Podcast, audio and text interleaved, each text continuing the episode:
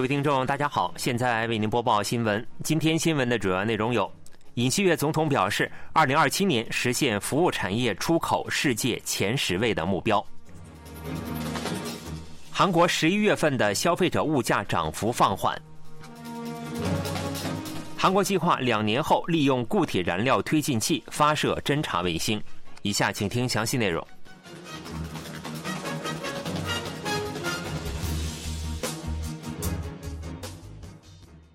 韩国总统尹锡悦五日上午在首尔 COEX 会展中心召开的第六十届贸易日纪念仪式上表示，通过服务产业和中小风险企业加大出口，以此加强未来出口竞争力。尹锡悦说：“过去六十年的韩国贸易历史就是国家经济发展的历史，这是为提高出口强国韩国的地位而在最前线不断努力的所有企业和贸易界人士用汗水和热情所创造的成果。”尹锡悦表示，通过大家的献身努力，韩国在上个月结束了一年多的出口逆差，连续两个月保持出口顺差。韩国在主要国家中的出口恢复速度最快。尹锡悦强调说，对外依赖度高的韩国，只有不断驰骋海外，才能给经济带来活力，创造优质的工作岗位。尹锡悦说：“我作为大韩民国一号营业员，会积极支持我国企业和贸易界人士，让大家尽情驰骋在世界舞台上。为此，我们将继续扩大企业的舞台。今后将通过与英国、印度、中东海湾合作委员会成员国等签订自由贸易协定，进一步拓宽出口之路。”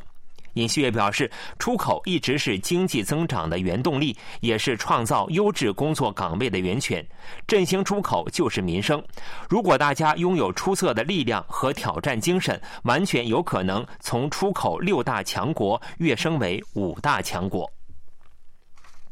上月韩国消费者物价比一年前同期上涨百分之三点三，连续四个月保持百分之三以上涨幅。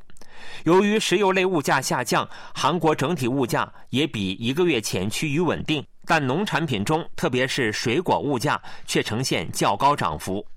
韩国统计厅五日发表的二零二三年十一月消费者物价动向报告显示，以二零二零年一百为基准，上月韩国消费者物价指数为一百一十二点七四，比去年同期上涨百分之三点三。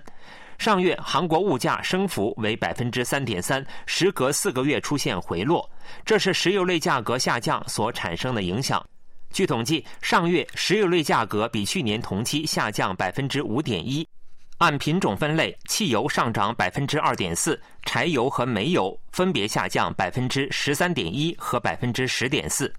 农畜水产品同比上涨百分之六点六，涨幅比前一个月的百分之七点三有所减少。其中，农产品物价上涨百分之十三点六，创下自二零二一年五月以后两年六个月以来的最高涨幅。统计厅经济动向统计审议官金宝京表示，虽然水果价格以一年为单位大幅下降，但短期内则难以降低。虽然上月水果价格环比大幅下降百分之九点一，但与去年相比，整体上维持着较高水平。据统计，以经常购买的品种为主所构成的近乎体感物价的生活物价指数上升了百分之四点零，反映物价基调趋势的根源物价比一年前上涨了百分之三点三。作为经合组织方式的根源物价指数上升了百分之三，比前个月百分之三点二的升幅有所减少。据初步统计，今年第三季度韩国实际国内生产总值环比增长百分之零点六。据韩国银行五日发布的二零二三年第三季度国民收入初步统计资料显示，第三季度韩国实际国内生产总值和名义国内生产总值较第二季度分别增长百分之零点六和百分之二点二。从各季度来看，韩国国内生产总值去年第四季度减少百分之零点三，转为负增长，而今年第一季度则增长百分之零点三，连续三个季度呈现增长。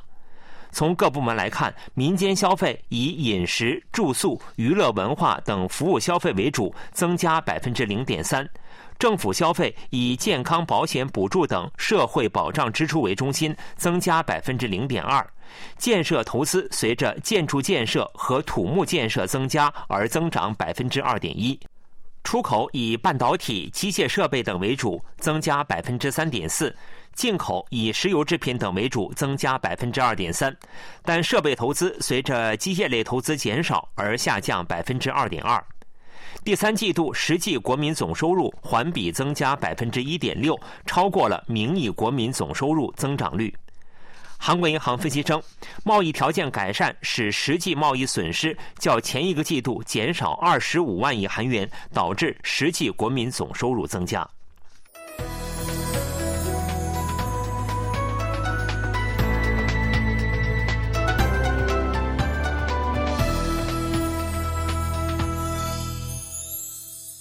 KBS World Radio，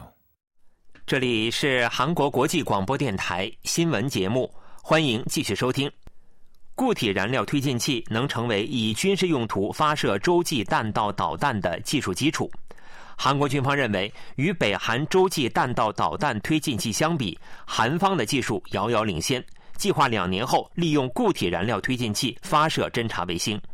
据 KBS 记者报道，2020年修改后的韩美导弹指南允许韩国宇宙发射体使用固体燃料，韩军正式开始了固体燃料推进发射体的研发。据悉，北韩也热衷于固体燃料推进器的开发，但韩军首先成功试射。去年三月，韩军第一次试射成功后，北韩在同年十二月主张固体燃料推进器的地面喷出试验成功。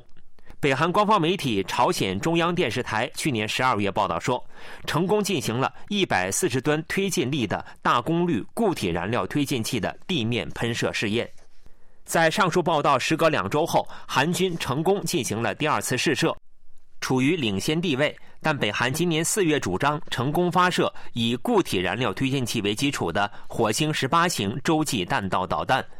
北韩为了强调固体燃料推进器所具有的机动性和迅速性等优点，甚至公开了将移动型发射台隐藏在隧道后发射的事实。韩国军方计划经过最终发射试验，两年后用固体燃料发射器搭载侦察卫星进行发射。韩国科学技术政策研究院名誉研究委员李春根表示，小型卫星的寿命为一到两年，但会通过卫星的不断升级，增加卫星的数量，达到同时进行多颗卫星的发射。另外，北韩日前通过谈话猛烈抨击韩美两国，称利用猎鹰九号发射侦察卫星是双重标准的行为。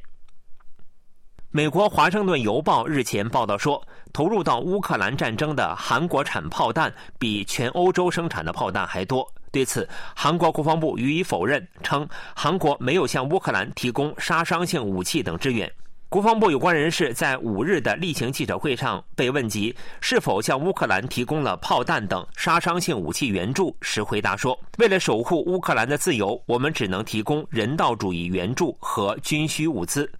华盛顿邮报报道说，韩国没有直接向乌克兰发送炮弹，而是通过美国等迂回方式提供援助。国防部有关人士对此表示，很难说明其确切的意义。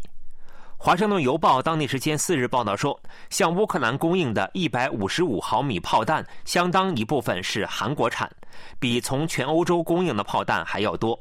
该报纸也曾于五月二十四日报道说，韩国正在向乌克兰运送数十万发炮弹。据中国商务部透露，韩中两国就加强供应链合作达成共识。据报道，韩中自由贸易协定第五次联委会会议十二月四日在中国北京举行。韩国产业通商资源部通商交涉本部长安德根和中国商务部国际贸易谈判代表兼副部长王受文主持会议。韩国产业通商资源部、企划财政部、驻华使馆商务部与中国财政部、农业农村部、生态环境部、海关总署、市场监管总局等参会。双方同意将深化产业链供应链合作，推动韩中自贸协定高质量实施，并共同努力加快第二阶段谈判，使协定更好惠及两国企业和人民。双方同意由韩中两国研究机构就韩中自贸协定的实施和进一步升级开展联合研究。此外，双方还就建立双边出口管制对话机制和建立产供链热线交换意见，并达成共识。但是，中国商务部当天并未提及最近向韩国出口尿素在通关阶段被推迟和韩国方面要求顺利通关的问题。新闻播送完了，是由于海峰为您播报的，感谢各位收听。